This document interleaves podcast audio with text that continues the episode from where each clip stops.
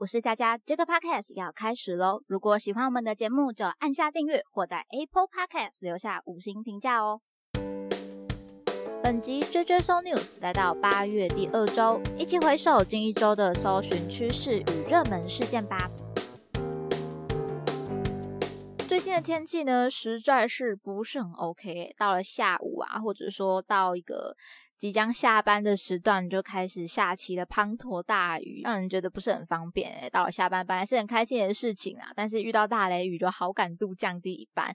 不知道大家有没有这样子的感觉，这样的困扰呢？让人觉得啊，好像热情被浇熄了。不过上礼拜的关键字仍然是有许多丰富的议题值得大家来探索啦。首先看到第一个是国际懒惰日，在上礼拜的八月十号。不知道大家知不知道这个国际节日的存在呢？其实我觉得这些嗯，算比较冷门的节日吧，都是靠一些小编的创意让大家更有注意到他们哦，否则可能会被埋没。但是要讲到这个国际懒惰日的起源呢，其实是找不到的。那就有人说了，是因为懒得记录下来，所以找不到，非常符合这一个节日听起来的感觉。那在上礼拜，大家这个懒惰日是怎么过的呢？嗯，八月十号，毕竟还是一个平日吧，上班日，真的要说，哎，可以懒散的度过一天吗？难度真的太高了。那也有可能有一些人就哎，创造一点仪式感呐，或者说在某个时段，真的可以好好的放松一下，做自己想做的事情。所以我想问一下大家哦，有没有什么事情是让你觉得嗯？可以好好的享受呢，可以放松的事情呢，比如说是睡觉发呆啊，追剧吃美食，或者就是你现在这样听 podcast 呢。忙碌的生活让你不一定每一天都可以好好的沉浸在这件事情之中哦。比如说追剧的时候，可能就会发现，哎。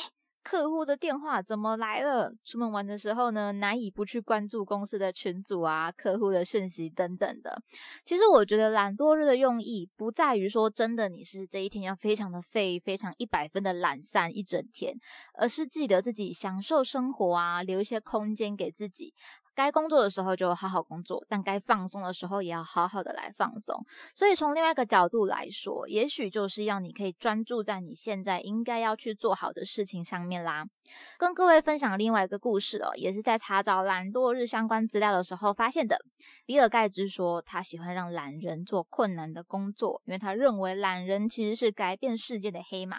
像是因为懒得搬运东西，所以发明了托运车；因为懒得去图书馆，所以发明了搜寻；因为懒得去出门社交，所以才有 FB 的出现。诶，听起来其实蛮有一番道理的。虽然我不知道这些发明人提出的构想是不是真的是这样，但也许从这个角度来讲啊，真的是想要好好的做好一件事情，更轻松的。去完成而产生的一些创意想法啦。这边讲到的懒人思维、懒人哲学呢，并不是说我懒，所以我不去做事情，它是我懒，所以我要找出更有效率、更符合能让我轻松做事的方法。这也是很重要的分界点哦。其实我相信，应该很多老板也想要找到像这样的员工啦。欢迎大家也留言分享你对这些懒人思维的看法吧。接着第二个关键字看到的是不。这个是出现在八月十三号的关键字名单之中，排名其实算蛮后面的啊，是第十八个。但是一看都会想说，诶，这到底是什么东西呢？所以来跟大家做个分享。从原本呃搜寻趋势上提供的相关新闻看，好像是一些呃标题上的用字而出现的。但是我有帮大家直接采取 Google 搜寻的方式来发现，说原来这是一个新的电影哦，在八月十二日的时候上映，由环球发行的科幻。恐怖电影片名就叫“不”，然后一个惊叹号。从预告片来看呢，我觉得它呃不是鬼啊，至少它的形象上。不是那种我们一般的鬼片，有一个鬼出来吓你的东西。讲述的是一个偏僻的小镇，出现一朵诡异的云，云里面好像有什么可怕的东西。如果你盯着看，可能就会性命不保。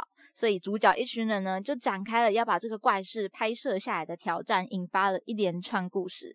其实我觉得这种恐怖片的手法，它的内容算蛮新鲜的，切入的角度算是嗯以前比较少看到过的。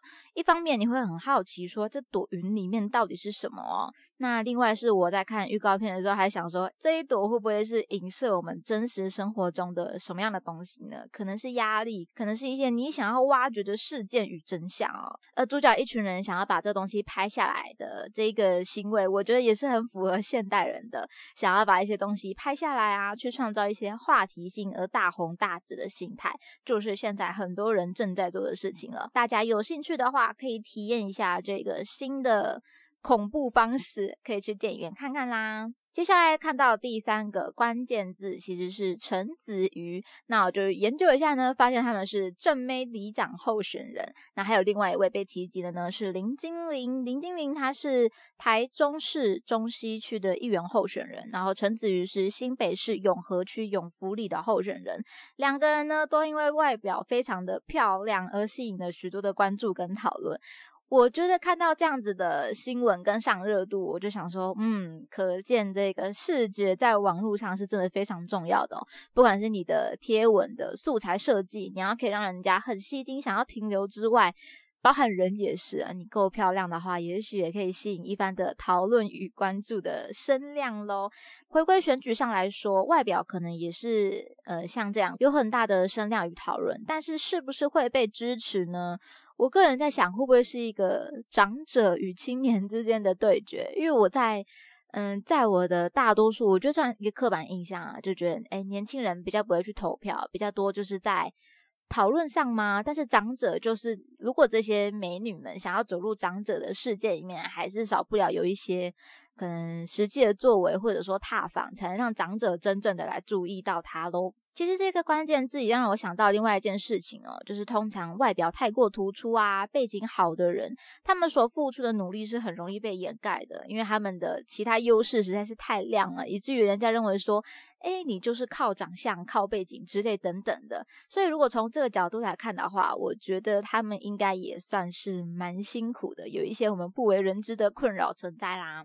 接下来看到第四个关键字就是柬埔寨 KK 园区，我觉得这一个关键字真的是这一个礼拜最大的亮点了。我已经不知道，我觉得我好像看到这些东西好几天了，一整个礼拜好像非常的漫长，这样子已经忘记从哪一天开始哦。每天打开新闻都会看到柬埔寨这三个字，这个新闻的出现频率真的是非常的高，甚至让人有一点疲惫耶。不知道大家看了这些事件有没有什么样的想法呢？其实我一直在想这个问题，应该不是一天两天存在的了。那今天突然开始有创造出这么多声量的话，真的让大家开始记住它的原因是什么呢？可能是曝光度够高啊，再就是有一些新闻爆出来之后。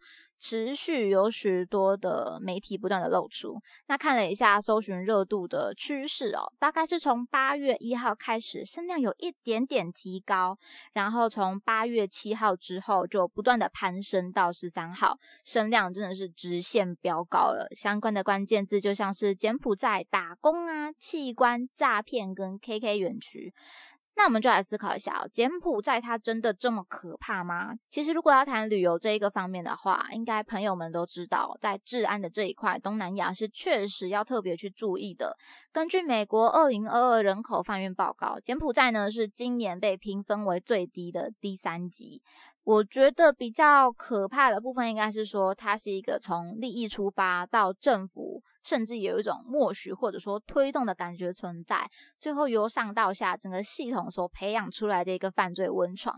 根据 ET Today 的文章呢，这些犯罪问题可能是从博弈产业而发展上来的，因为利益很可观，到最后政府也来做一些推动，像是发放许可证啊，集中业者到特定区域去发展。后续就出现一些业者来发展诈骗，扩大他的利益，而顺着这些脉络一直壮大下来，延伸到现在的问题，看起来是实在蛮可怕、骇人听闻哦。关键字里面其实有提到一个比较特别的是 KK 园区。这就是在地方一个被视为人口贩运的终点站。如果你到了 KK 园区的话，就不会再被转卖了，而开始出现像新闻里面看到的一些器官贩售的地步了。说起来，这些事情确实是有一点可怕哦。但毕竟是诈骗，我个人认为他利用的就是人一些追求利益啊、情爱等等，可能会让你失去理性的东西，引诱你入坑。当然，国家治安如此哦，政府的管理真的是蛮失当的吧？应该有这么一个元素在里面，是很难你不去谈到的。但也许应该自己也多一点警觉心哦，也许有一些危险，我们就可以来避开了。其实最近的新闻如此啦，不过我个人认为呢，还是不要觉得柬埔寨的所有人事物都是不好的。比如说，我还是蛮想去看一下吴哥窟的。好，这是题外话，回归正轨哦。我们之前在创业硬老板系列有采访的刘凯丽小姐，其实就分享了她前往柬埔寨发展的一些想法跟发现，大家也可以去回味，或者说你没有听过的话，也可以好好的来听一轮。嗯，其实我觉得从这故事里面看到现在的新闻来思考的话，其实成功的案例也是有，但是差别可能就在于你的出发点，或者说你的过程是什么，付出哪些努力与准备。也欢迎大家可以尽情的在节目或到贴文下留言你的任何想法，一起来讨论与交流吧。那么这个 podcast 就分享到这边，喜欢的话要记得订阅、加分享或者留下你的评价啦。啾啾送 news 系列与大家一起思考与迈进，期待您下次继续收听。我是佳佳，大家拜拜。